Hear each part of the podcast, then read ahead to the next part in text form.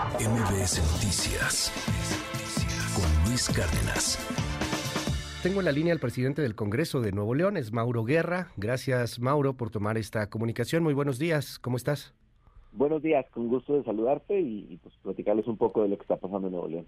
Eh, ¿qué, ¿Qué sucede en este momento? Primero, que nos pudieras compartir. Entiendo que no es la dependencia del Congreso directamente, pero sí afecta y sí, pues hay un, un tema ahí que está generando polémica en torno a la omisión de, de los pagos a ciertas dependencias estatales y organismos estatales. ¿Qué nos puedes compartir?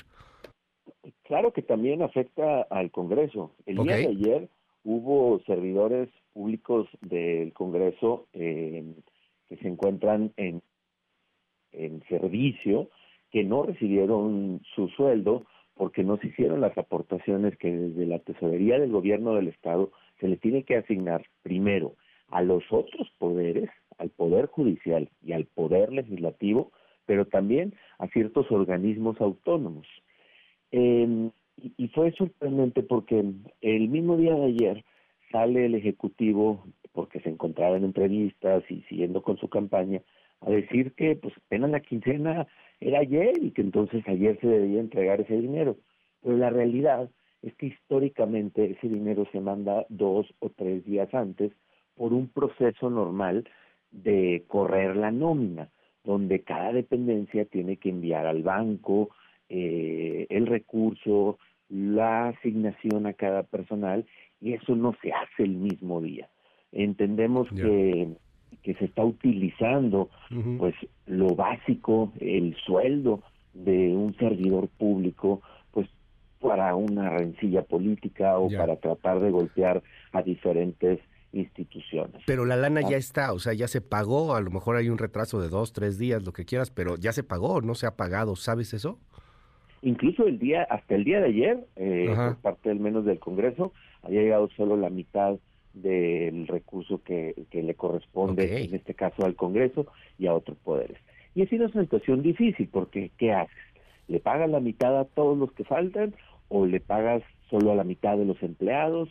Aquí el tema, insisto, es que es la primera vez en la historia de las transferencias de recursos que se da este retraso. No es algo normal, porque además se han encargado desde el Ejecutivo de decir que hay una bonanza económica, que Nuevo León ha recibido muchos recursos en recaudación, por inversiones, etcétera, como para que ahora se esté golpeando solo a algunos organismos y en este caso a los dos poderes del Estado, el judicial y el legislativo. Eh, dime algo, en el marco de esta licencia que se le ha otorgado a Samuel García, eh, en su búsqueda de, una aspiración presidencial. Entiendo que ha venido pues algún tema jurídico que les han eh, eh, enmendado ahí, que les han corregido la plana desde la Suprema Corte, tanto a la Cámara de Diputados, al Congreso allá en Nuevo León, como al mismo gobernador quién va a terminar por ser el, sustituto. A final de cuentas, ustedes habían propuesto, si no me equivoco, al tribunal de, eh, al presidente del Tribunal de, Justicia, pues dijeron que eso como que no se podía. ¿Por qué escogieron un perfil de así, este, pues, pues, que a lo mejor iba a tener ahí un, conflicto legal? ¿Quién se queda en el lugar de Samuel García en unos días más, Mauro? Mira, las resoluciones de tanto la Suprema Corte como de la Sala Superior del Tribunal Judicial Electoral dejan muy claro que es el Congreso el quien tiene la atribución y la soberana decisión de nombrar a un eh, gobernador interino, como lo marca la Constitución. Creo que eso es lo destacable y eso es lo que ambos, ambas resoluciones, tanto electoral como constitucional, dan. Debo decirlo que el Congreso lo que buscaba en su momento es un perfil que tuviera experiencia, que estuviera representado eh, en un poder del, del Estado y que al final lo que genera es un diálogo, comunicación, acuerdo, pues para que Nuevo León pueda avanzar.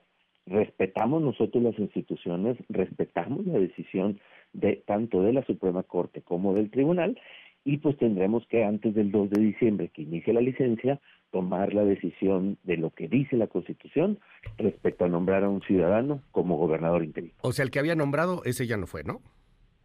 La resolución que se dio, hasta incluyendo la del día de ayer electoral, habla que ni el ni el que habíamos propuesto, que es eh, Arturo Salinas, ni el que quería el gobernador, que es Javier Navarro, pueden cubrir el puesto del, del gobernador interino, porque hay un artículo en la Constitución, el 118, que dice que los servidores públicos, magistrados y algunos otros puestos eh, de servicio público no pueden ser gobernadores.